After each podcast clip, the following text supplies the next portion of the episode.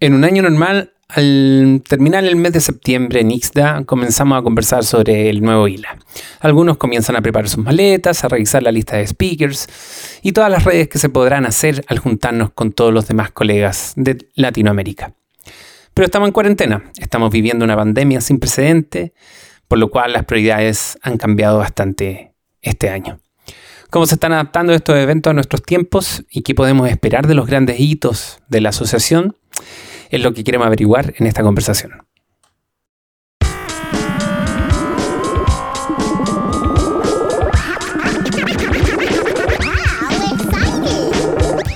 Bienvenidos a todos los que quieran aprender, enseñar o conversar sobre diseño e interacción, de servicios y experiencia de uso. Soy Sauce Babilonia y llegó la hora de destapar una cerveza y dejar correr la conversación. Hoy hablaremos de cómo los eventos de la asociación tuvieron que adaptarse al contexto imperante en todo el territorio latinoamericano. Para contarnos su experiencia tenemos la visita desde San José de Costa Rica de Laura Escudé y Adrián Gómez.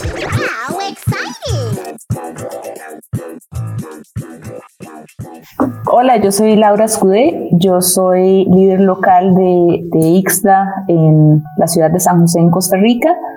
Soy eh, de día eh, Service and Interaction Design Lead en Fjord y soy co-chair de Interaction eh, Latinoamérica. Buenísimo. Adrián. Adrián Gómez, eh, ingeniero en diseño industrial de profesión. Eh, he pasado por diseño gráfico, branding, packaging, diseño UI, UX. Actualmente soy eh, lead del equipo de diseño de experiencia de usuario de creatividad, también profesor de UX. Y mi crush es Service Design actualmente y Product Management ahí, investigando y aprendiendo. Buenísimo. Oiga, eh, y chicos, cuando le explican qué es la UX a sus padres, ¿qué, les dicen? Eh, Laura. Yo generalmente trato de poner algún ejemplo de algo con los que los he visto batallar con la tecnología y utilizo ese ejemplo para decirles, yo intento que esas cosas no pasen, yo intento que las cosas sean más fáciles de usar porque es cierto que la usabilidad tal vez es como el mínimo de lo que nosotros hacemos, en el sentido de que es como la línea base, digamos, es lo más importante, pero además es lo más eh, sencillo a lo que tenemos que apuntar, pues también me resulta que es la forma más fácil de explicarlo. Mm. Buenísimo. ¿Y tú, Adrián?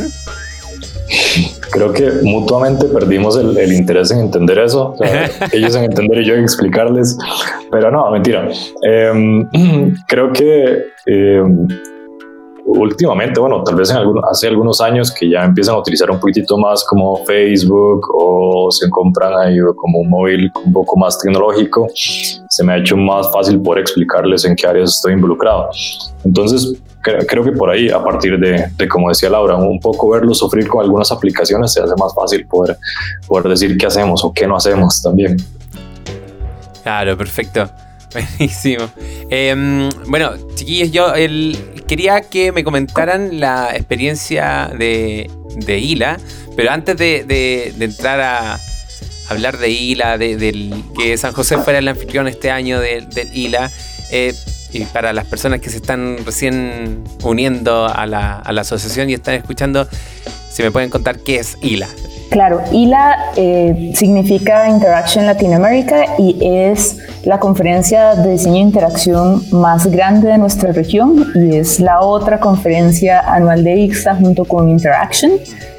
Y es el momento en el cual nosotros aprovechamos para conocer eh, a nuestros referentes, que a veces son personas, son instituciones académicas, son empresas, o son proyectos y todo eso que tenemos muy idealizado, pues eh, conocerlo en personas, conocerlo desde, desde un escenario, tomarnos unas cervezas con personas que trabajan en todos estos lugares y eh, ampliar nuestras redes y nuestros horizontes en, en la disciplina. Eso generalmente hace que con cada año que se realiza ILA, pues siento que eh, nuestro escenario profesional pues madura un poquito más. Sí, no sé si, si, en todas las disciplinas es de esta misma manera, pero tal vez de lo que más rescato de ILA y otras conferencias similares es el hecho como de que las personas que llegan a, a compartir conocimientos son muy accesibles. Entonces, eh, no solo se valora el hecho de poder ir y sentarse y estar frente a ellos, escuchando, viendo, sino poder interrumpirlos con una pregunta o buscarlos al final de la charla para poder aprender más de lo que están haciendo. Eh, recuerdo en, en ILA en Medellín eh, escuchar de Dual Track y, bueno, fue un concepto que me traje muy presente y después hice contacto, lo estamos usando en la empresa, entonces creo que más allá de la charla propiamente, esas, esas interacciones dejan un montón. ¿Y cómo fue el, el camino de, tomar esta, esta reunión que nos junta a todos en nuestro oficio y llevarla a San José? Creo que es un reto que sabíamos que es un reto muy grande, que todavía sabemos que es un reto muy grande, que asumimos con un cierto grado de, de, ingenuidad porque también sabíamos que esto se decide a nivel regional de parte de todos los capítulos, los capítulos votan y pues pensábamos que esta iba a ser la primera vez que, que nos postuláramos y probablemente primera de varias, eh, pero afortunadamente eh, y algo que nos enorgullece mucho es que los otros capítulos pues nos dieron su confianza para traer la conferencia para acá. Y eh, bueno pues eh, fue, fue muy divertido montar una propuesta. A veces nosotros eh, a, a, veces los lugares que han sido destino de, de ILA son lugares que son tal vez un tal vez más clásicamente destinos urbanos eh, y tal vez con un claro interés para personas de diseño como Medellín. Mm. Y la idea de tratar de replantear nuestra propia ciudad de forma de que personas externas pudieran verlas a través de los ojos de diseñador que nosotros tenemos y verla con amor, eh, nos pareció una idea muy bonita de transmitir. Sí, creo que lo que fue muy wow también en el momento, no sé cómo decirlo, es el hecho que, que Interaction hasta 2018 no había salido el Cono Sur, ¿verdad? Mm. Y bueno, después Medellín, eh, ahora Costa Rica, crucemos los dedos. Eh, entonces creo que también teníamos mucha expectativa de, o más bien teníamos eh, no sé si es ansiedad, como dice uno, ansiedad de forma positiva. Es claro, ansiedad sí. positiva, ¿no? Exacto, de poder cumplir con esas expectativas. Mm. Pero bueno, eh, este, esto estaba como eh, programado para este año. Lamentablemente no va, va a poder ser así. Eh, si me pueden contar cómo, cómo fue ese momento en tomar la decisión de, perfecto, el contexto no, no lo soporta, eh, tenemos que tomar una decisión. Sí, algo que fue como que todavía nos duele, creo, es el hecho de tener tantísimas eh, energías y expectativas y haber planeado un año en nuestras vidas para hacer, eh, para que se basara casi solo en esto. Eh, y hablo sobre todo por, por mí, por mis coaches Ana y, y Diana y haber ido a Medellín a, a, invitar a todas las personas que fueran, haber ido a Milán a hacer lo mismo y después salir de Milán y, y después de eso, en cuestión de semanas, ver cómo, cómo la pandemia cambiaba todo, todos los paisajes que habíamos visto eh, y saber que eso venía para acá nos dio muchísimo susto, lo consultamos mucho, nos dimos tiempo para pensarlo, eh, no queríamos tirar la toalla, o sea, no queríamos eh, ser derrotistas, pensamos en hacerlo virtual. Eh, llegó un punto en el que las tres dijimos, bueno, nos vamos a dar una ventana de tres semanas, vamos a hablarnos en tres semanas para ver cómo, qué decidimos hacer, si lo hacemos virtual o si, o si simplemente pues no lo hacemos. Y eh, pues nos dimos cuenta como a la media semana a través de WhatsApp fue como, bueno, la verdad es que yo también, yo ya estoy decidida y, y Ana y Diana también estaban decididas. Y pues decidimos que teníamos un sueño muy grande para tratar de meterlo dentro de unas limitaciones que en ese momento no sabíamos cuáles eran y que no iba a ser justo para las personas que, quisieran participar. No sabíamos si íbamos a poder proveer la experiencia que queríamos y sabíamos además que nuestras vidas y las vidas de las personas que irían a ILA eh, pues estaban cambiando de formas insospechadas. Entonces eh, también sabíamos eh, hablando con otros capítulos que era muy difícil sacar concurso la, la postulación de ciudades para ILA 21 y mm. entonces tuvo sentido que nosotros retuviéramos esa, esa digamos, esa candidatura, ¿verdad? De continuar con el lugar, pero darnos un año más para poder eh, madurar, para poder ver si podemos salir de esto o para poder tener una alternativa que realmente le hiciera justicia. Claro, porque mm, también, bueno, eh, eh, hablando antes, me contabas que justo estuvo también el, el Interaction Milan. Entonces, mm, que venían de vuelta. Eh, y era como que estaba, recién empezando y después verlo en casa, como que, oye, yo recién estuve ahí y está. Eh, sí, tengo entendido que incluso el lugar de conferencias, o sea, el centro de conferencias eh, en el que estuvo el Interaction se convirtió en un hospital temporal.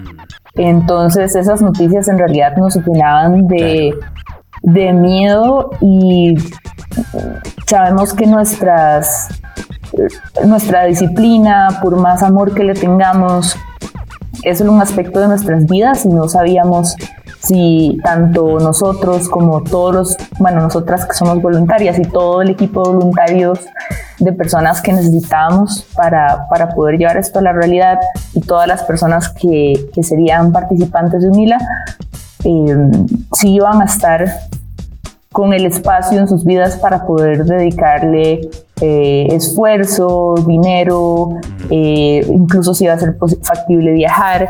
Entonces, eh, hay, hay una, ahora que acabamos de pasar el 15 de septiembre en Costa Rica, hay una eh, hay una anécdota histórica eh, que es que cuando nosotros recibimos la independencia, básicamente llega un tipo a caballo a decirnos que somos independientes y acá la verdad no se sabía nada, pues se toma un periodo en el cual se levanta un acta y dice vamos a esperar a que se aclaren los nublados del día.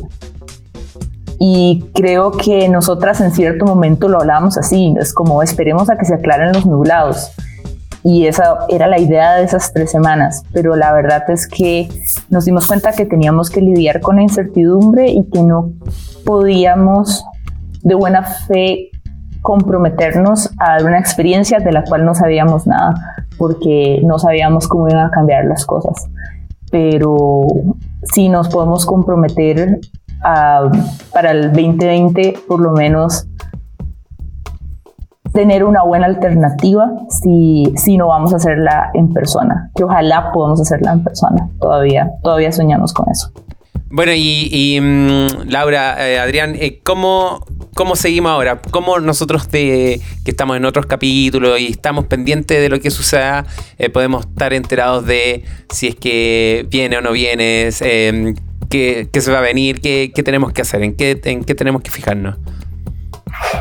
Pues pueden estar atentos a las redes sociales. Estamos como ILACONF en Twitter y en LinkedIn y Interaction Latinoamérica en Instagram y en Facebook. Y bueno, tenemos mucha gente siguiéndonos, tenemos una red de voluntarios que quiero aprovechar para agradecerles muchísimo por su ofrecimiento. Sabemos que este año las circunstancias cambiaron montones para todos, pero vamos a seguirnos comunicando tan pronto tengamos noticias. Eh, les prometemos que, tan pronto como haya, eh, haya noticias en firme, pues lo, conocerán. Igual hay personas que ya se me han acercado diciendo, bueno, cuando ponen a la venta las entradas para el, para, para el 2021? Y yo, muchas gracias, mantén, mantén esa energía eh, y te, te avisaremos. Bueno, y, a pesar de eso, a pesar de que tal vez hacia afuera el evento está como detenido, en pausa, congelado y demás, mm. eh, mi parte de los, de los voluntarios y las personas a, lo interno seguimos, seguimos trabajando. Creo que es como importante no, no perder la ilusión, eh, sí trabajar con, con, cuidado, con precaución, como siendo muy realistas de lo que está sucediendo. Pero, pero bueno, también como, como en, ese momento cuando, cuando salió la propuesta teníamos un lema que no sabemos si va a seguir siendo el lema, no sabemos cómo va a cambiar el contexto de eso, pero bueno, decía algo como, como crecer desde cierta fortaleza y me parece importante que si el evento surge y puede ser como un apoyo a las personas para salir desde este, de todo este suceso. Eh, con, con, eso, con el hecho de poder inspirar, me parece que, que estos eventos y, y, las personas que estamos involucradas en esto, lo que tenemos que, que hacer es poder inspirar a, entender eso, que, que, es poder crecer desde nuestra fortaleza, poder crecer desde, desde lo que estamos seguros que somos, desde lo que tenemos que recordar y me parece que esta época más que una pausa es poder fortalecer esas bases que, que ya tenemos y, y, bueno, ojalá en algún momento exponer eso e, e inspirar. Sí, yo me lo imagino eh, el, tipo de imágenes que nosotros teníamos al principio, como la metáfora que estábamos usando era como eh, mucho como con plantas, con estas plantas que crecen como maleza, que son muy raras. Eh, al principio nos habíamos inspirado como por ejemplo si, si, vas a buscar cómo eran las frutas antes de que los humanos las interviniéramos, que son una cosa fea, extraña, pero con unas semillas gigantes y realmente era lo que tenían que ser para era lo que la, naturaleza les decía que tenía que ser y, y, a veces pienso que nosotros en Latinoamérica y en Centroamérica pues somos así. Eh, lo hacíamos muchos paralelismos con, con, con, San José y yo creo como que esa fuerza vital y esa idea de que estamos como en una etapa eh, de semilla, una etapa embrionaria, pero que esas como que hay poder en esa etapa, pues es lo que nos motiva. Eh, bueno, y ahora el, capítulo local, cuéntenme en qué está, en qué, cuál es el foco en estos momentos también tan inciertos.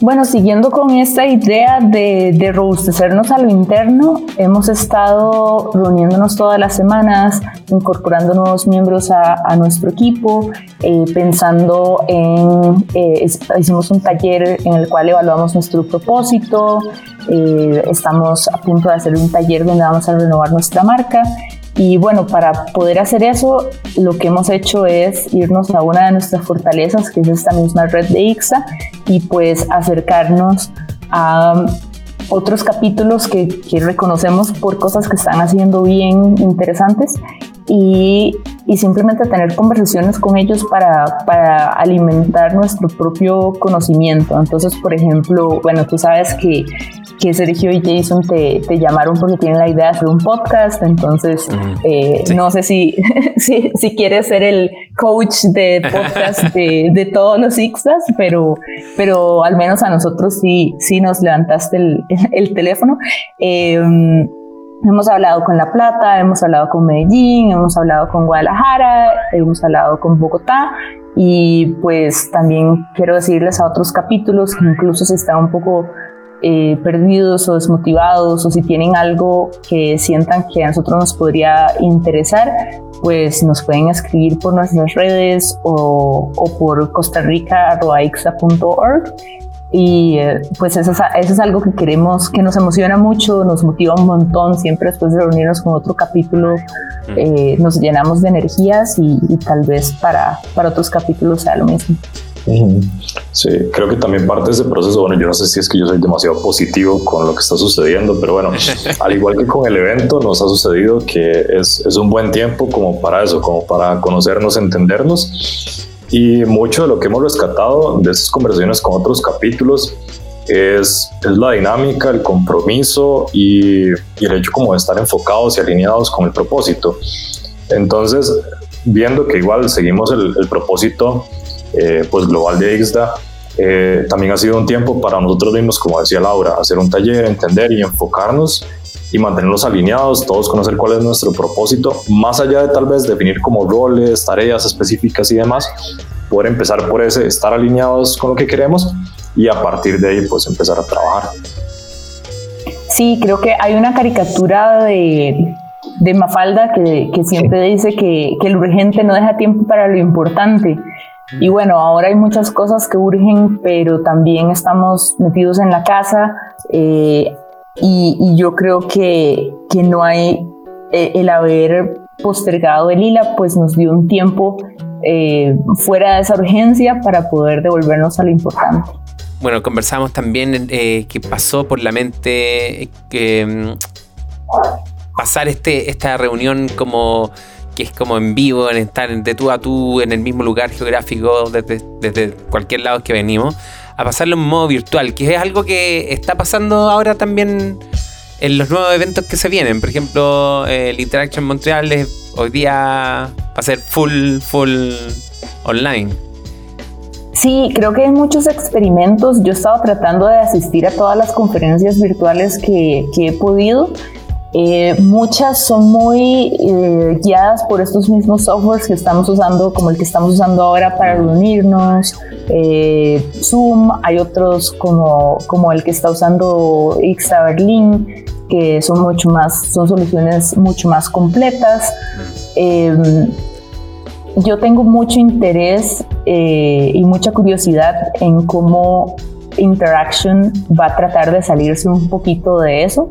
Siempre es muy, es, es muy bonito reunirse con personas, aunque sea de forma virtual, pero sí puede ser muy cansado eh, estar, por ejemplo, no me imagino estar todo el día, bueno, ya lo, ya lo estamos todo el día en nuestros trabajos, pero, pero hacer esto, eh, no sé, siento como que tiene que cambiar un poco el medio y siento que está cambiando de forma muy acelerada. Mm. Entonces, hay muchas ventajas de la parte virtual. Número uno, es mucho más accesible para personas que tal vez tienen discapacidades y no van a poder movilizarse, para personas que eh, simplemente por el costo económico de viajar, porque tienen que cuidar otras personas en su casa. No todo el mundo puede eh, tomar una vacación, no todo el mundo su empleador le paga este tipo de cosas. Mm. Em, y bueno, pues ahora el Interaction tiene el precio más bajo que creo que ha tenido nunca, son 500 dólares.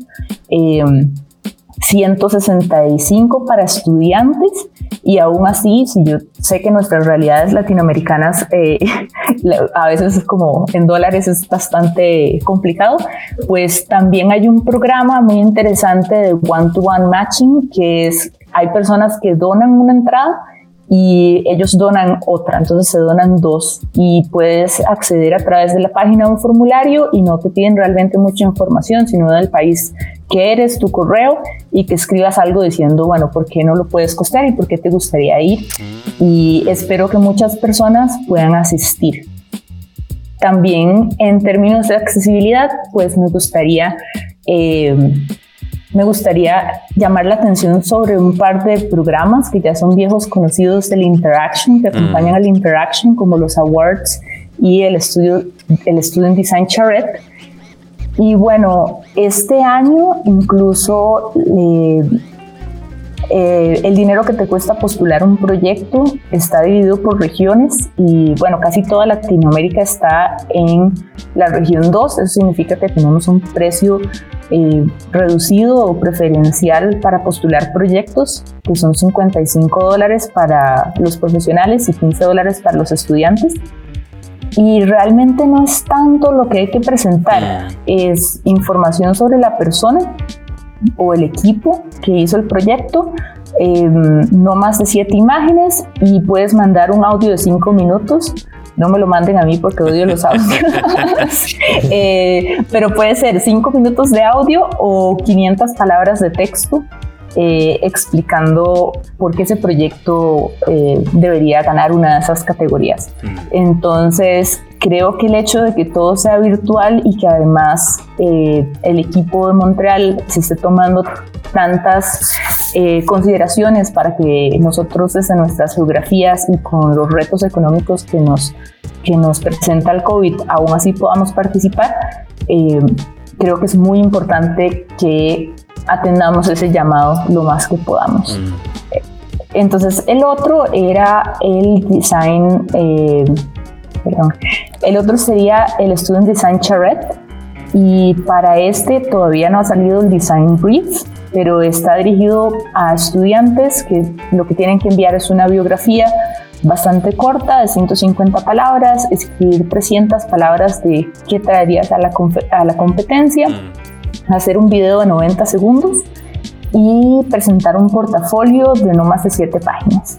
Entonces me parece que es bastante lograble. Mm. Nosotros en el Interaction de Seattle tuvimos la, la gran sorpresa de que, de que una compañera de nuestro, que después se unió al capítulo local, Gloriano Modeo, pues participó del Student Design Challenge y, ganó.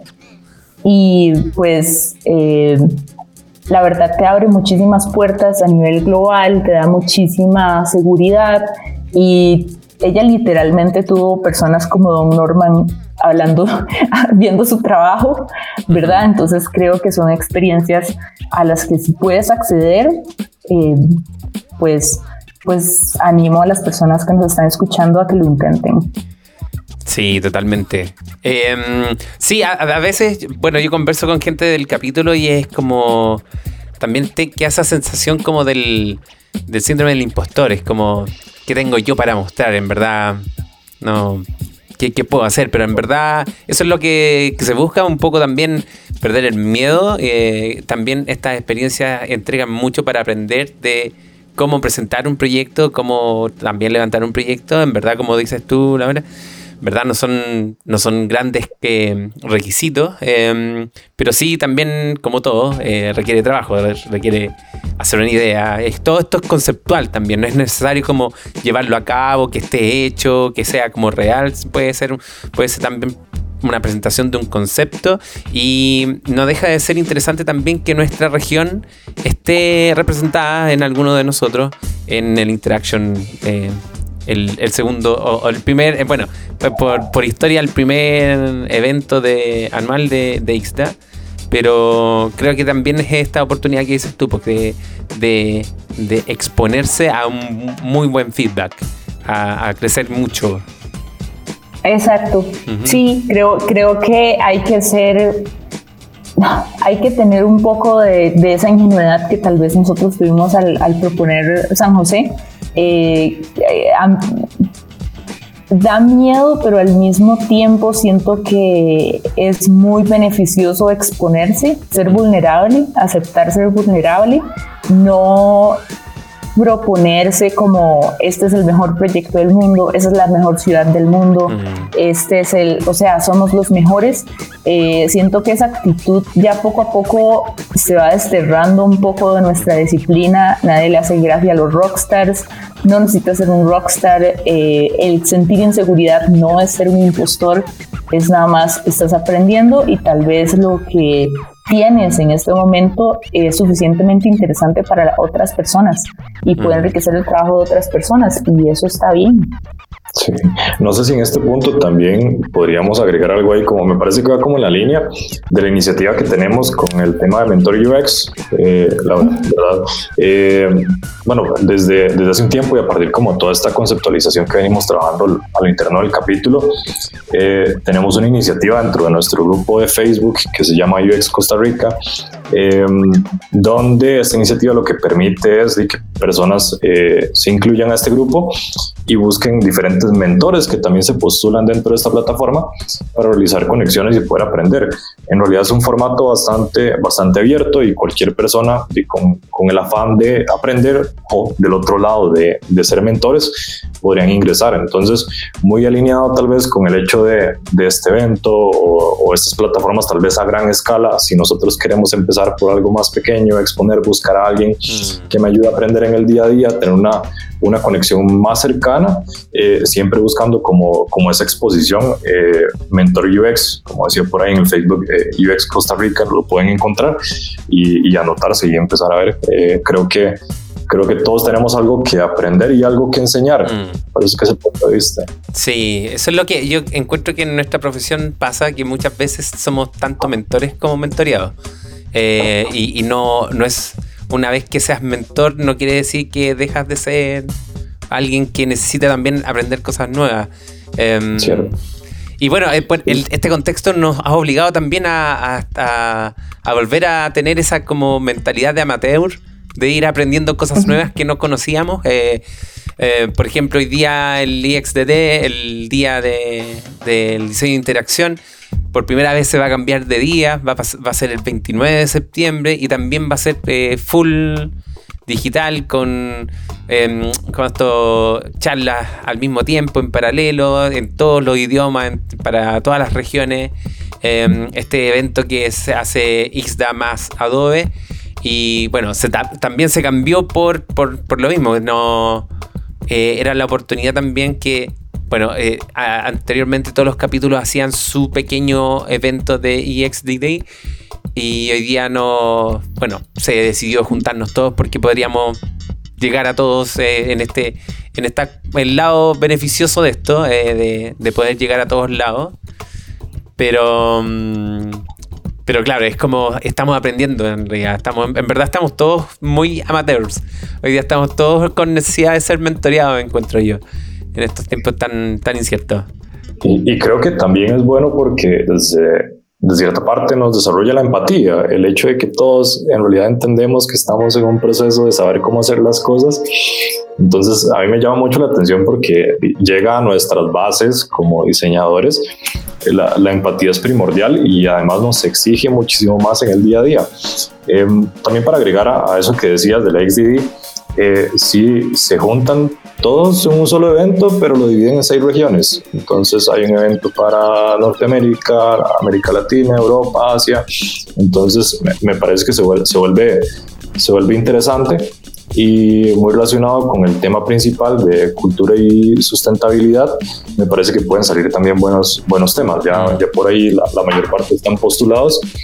Y lo que me ha parecido más interesante de este evento eh, en, en, años anteriores es que no solamente personas eh, que están 100% involucradas en diseño e interacción son los que llegan por ahí a proponer o a presentar, sino que también es una oportunidad para nosotros que estamos más empapados del diseño e interacción de poder aprender cómo otras disciplinas, como otras eh, profesiones aplican nuestros principios y llegan y crean impacto. El Día Mundial del, del Diseño de Interacción de este año se está enfocando en en cultura de sostenibilidad y es muy interesante porque, porque tenemos que, que tener en cuenta que estamos viviendo no solo una pandemia que está cambiando todo nuestro entorno, sino que además estamos viviendo, eh, acercándonos a una crisis climática y no podemos ser simplemente pesimistas. Es muy difícil a veces mantener el optimismo en esta coyuntura, pero eh, es importante reenfocarnos en cómo nuestro diseño debe ser sustentable, cómo nuestro diseño tiene que ser adaptado a las culturas, cómo podemos hacer la sostenibilidad parte de nuestra cultura. Y entonces eh, ahí es donde los diseñadores empezamos a trabajar con muchas personas que no son necesariamente diseñadores en su día a día, pero que tienen mucho que contarnos y por eso eh, esta oportunidad de, de, este evento es excelente para promover estos cruces eh, transdisciplinarios. Nosotros el año pasado hicimos un evento en persona, que llegaron eh, cientos de personas, fue nuestro mejor evento, de hecho nos dio muchísima seguridad hasta para, para proponer ILA y en ese evento uno, una de las, eh, de las charlas que tuvimos era de un doctor que había hecho una experiencia, eh, básicamente había liderado un programa por el cual se le daba una experiencia diferenciada a las mujeres indígenas de cierta zona de Costa Rica eh, que estaban en, su proceso de parto. Entonces, ese tipo de cosas a veces son diseño porque son decisiones eh, intencionales, son adaptadas a la cultura y además son influenciadas o lideradas muchas veces por personas que no son diseñadores tradicionales, pero de los cuales eh, las personas que trabajamos en el día a día como diseñadores tenemos mucho que aprender. Entonces espero oír muchas voces diferentes en este IXD. Oye, estamos, estamos llegando ya al tiempo y en esta, en esta vida que estamos todos en casa y que es difícil como ya discernir cuál es el límite del trabajo, de la vida personal, ¿cómo, ¿cómo ustedes hacen ese quiebre? Como, ok, aquí termina el trabajo y ahora empieza mi vida personal en el mismo ambiente? ¿Cómo, cómo lo hacen día a día de lunes a viernes, por lo menos? bueno. Laura, Adrián, ¿quién, ¿qué parte? Eh, ayer recibí un correo de mi jefe y cerraba el correo diciendo, es más tarde de lo que piensas. Y es cierto, a veces uno se da cuenta que sigue en la computadora y son las, son las 7, se hizo de noche, entonces algo que yo le agradezco mucho a las circunstancias es que adopté una cachorrita eh, en enero y entonces Marcelina quiere salir a pasear y entonces me empiezo a sentir mal cuando me doy cuenta que se va a hacer de noche y no la he sacado. Entonces el hecho de caminar y entonces lo que hago, a mí me encanta caminar y conversar. Muchas veces con, con, un amigo pues simplemente nos veíamos en algún lado de la ciudad y nos íbamos a caminar por ahí hablando paja como hacíamos nosotros, puede que sea algo medio que suena un poco vulgar en, otros países, eh, pero sí se dice en Costa Rica. Y pues entonces lo que hago es llamar, llamar a alguien, llamar a alguna amiga y, y pues caminar con, con Marcy. Eso eh, generalmente le da como un cierre al, al, día, pero no soy, no soy la mejor persona para hacer eso, la verdad, lo hago fatal. Muchas, muchas veces, porque trabajo mucho mejor de noche mm. cuando es cuestiones de producción pero bueno, por lo menos eh, me obliga a salir de la casa, aunque sea alrededor de la cuadra. Y bueno, antes, eh, antes nadaba, pero ahora no puedo ir. Entonces, creo que sí, hay que tomar algún hobby, ojalá un hobby que tengas que hacer a la hora. Cierto. Sí, yo creo que tampoco, tampoco soy la mejor persona para una respuesta a eso, pero lo que me ha pasado por la mente, lo que he tratado de hacer, conecta mucho con lo que decía Laura. Cuando uno tiene personas a cargo, eh, en cualquier ámbito de la vida, en realidad tiene que estar pensando que uno está dando ejemplo a partir de las acciones, ¿cierto? Entonces creo que tal vez eso es lo que más me ha presionado a mantener un buen horario y a mantener buenas prácticas respecto al trabajo. El hecho de poder ir acabando el día a la hora que tiene que ser y preguntarle a los chicos en el equipo, bueno, cómo van, qué tanto les falta, qué tareas tienen, qué tareas tienen para mañana, eh, no sé, ¿cómo estás? ¿Estás muy cansada? ¿Puedes terminar ya? Eh, ¿Te hacen falta horas? ¿Responde después? Mm. Como este tipo de cosas, creo que eh, tampoco siento que sea la mejor opción porque lo ideal sería poder estar bien o poder medirse desde adentro y no tener esa presión externa. Pero, pero al menos por ahí creo que, creo que también es una, no sé, como, como una acción muy desinteresada y creo que también me ha ayudado como eso, como a conectar más con las personas, como a estar un poco, un poco más cercano a ellos. Y, y creo que es eso, creo que la, la, cercanía, buscar la cercanía con las personas y también lidiar con uno mismo tal vez es lo más difícil, lidiar con uno mismo, aprender mucho, meditar y leer. Sí, totalmente. Sí, nuestras reuniones semanales son a las ocho y media de la noche. Entonces, eh, pues porque muchos de nosotros, ya sea como Adrián da clases, otras personas van a clases, eh, Celia tiene una chica pequeñita, entonces obviamente tiene que ponerla a dormir. Entonces, eh, pues sí, creo que eso es un indicador también de cuán llenos están nuestros días de que para hacer algo de lo que somos voluntarios lo hacemos tan tarde, pero por lo menos creo que hay que tener por lo menos una pausa antes de cenar o por lo menos cortar tu día de alguna manera porque si no se vuelve como el día de la marmota. Sí, creo que el, mejor consejo es es dejar de lado el hecho de presionarse porque como hay más tiempo uno lo puede hacer todo. Mm. O sea, eso no, no, existe, esa presión es mala y, y bueno, creo que necesitamos primero como regularnos, el espacio normal para descansar, al menos salir a caminar y, bueno, y también presionarse respecto a que las cosas no vayan bien, no funcionan, entonces entre menos presión tengamos mucho mejor. Hoy día estos eventos se están migrando a un formato full virtual, que por un lado hacen que estos eventos sean mucho más accesibles y transversales, pero por otro lado, nos perdemos todos esos matices que entregan juntarnos y compartir el mismo espacio. Por lo que en lo personal estoy muy expectante de lo que va a ocurrir el próximo año en San José de Costa Rica. Por ahora el Interaction que se realizará en Montreal aún está esperando propuestas para charlas, paneles, sesiones y workshops de individuos de todos los ámbitos. El plazo se extendió hasta el 25 de septiembre, por lo cual aún estás a tiempo. Para más información puedes visitar interaction21.ixda.org. Agradecemos a Laura Escudey y a Adrián Gómez por entregar su tiempo y compartir su experiencia. Las canciones que escuchan en este podcast son de Revolution Boy. Para seguir conversando nos puedes encontrar en nuestro grupo de Facebook de Ixda Santiago o en ixdasantiago.cl.